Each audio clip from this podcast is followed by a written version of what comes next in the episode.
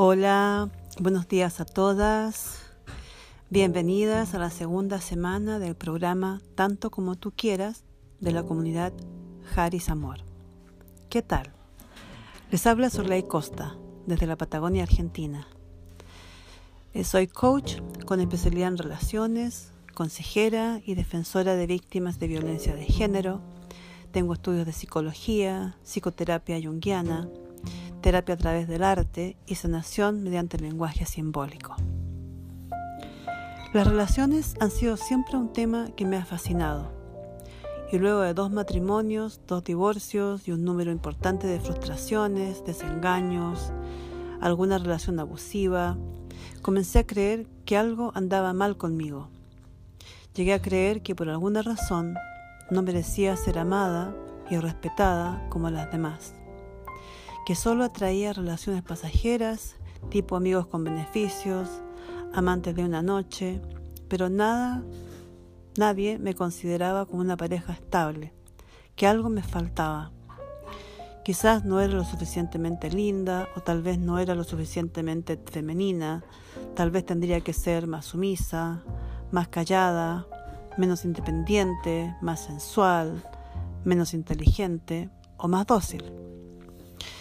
Entonces decidí investigar y aprender todo lo posible sobre relaciones y empecé a descubrir cómo yo misma repetía el mismo patrón, que al final el sentimiento siempre era el mismo, era un sentimiento de abandono y de rechazo.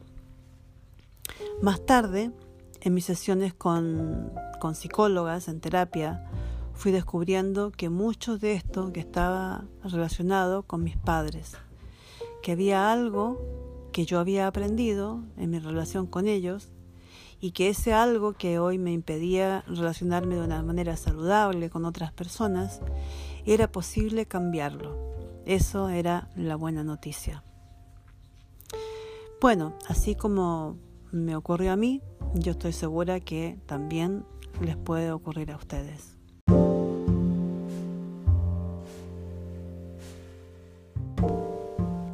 ¿Qué es una relación?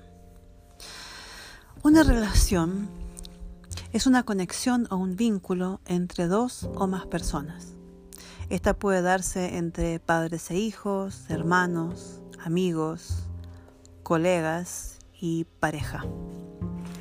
La primera relación que conocemos es la que tenemos con nuestros padres o con las personas que ejercieron ese rol cuando éramos niñas. A veces puede ser una abuela, una tía o alguna persona que haya estado a nuestro cuidado desde muy temprano en la vida.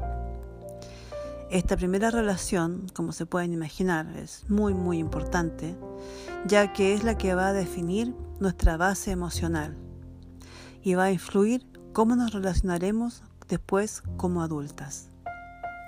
Por ejemplo, si tuvimos padres amorosos que nos cuidaron, nos escucharon y nos hicieron sentir valiosas, que nos guiaron en la vida respetando nuestras diferencias, es muy posible que construyamos relaciones saludables más adelante.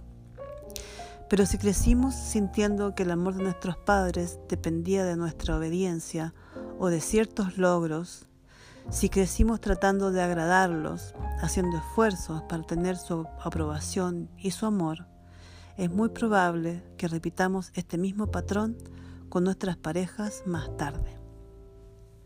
Y si bien no hay familias perfectas, así como no hay personas perfectas, y nadie nos enseña a ser padres o madres, y simplemente nosotros aprendemos de lo que vivimos y luego lo repetimos cuando nos toca a nosotras, eso mismo les pasa a nuestros padres o a quienes nos criaron.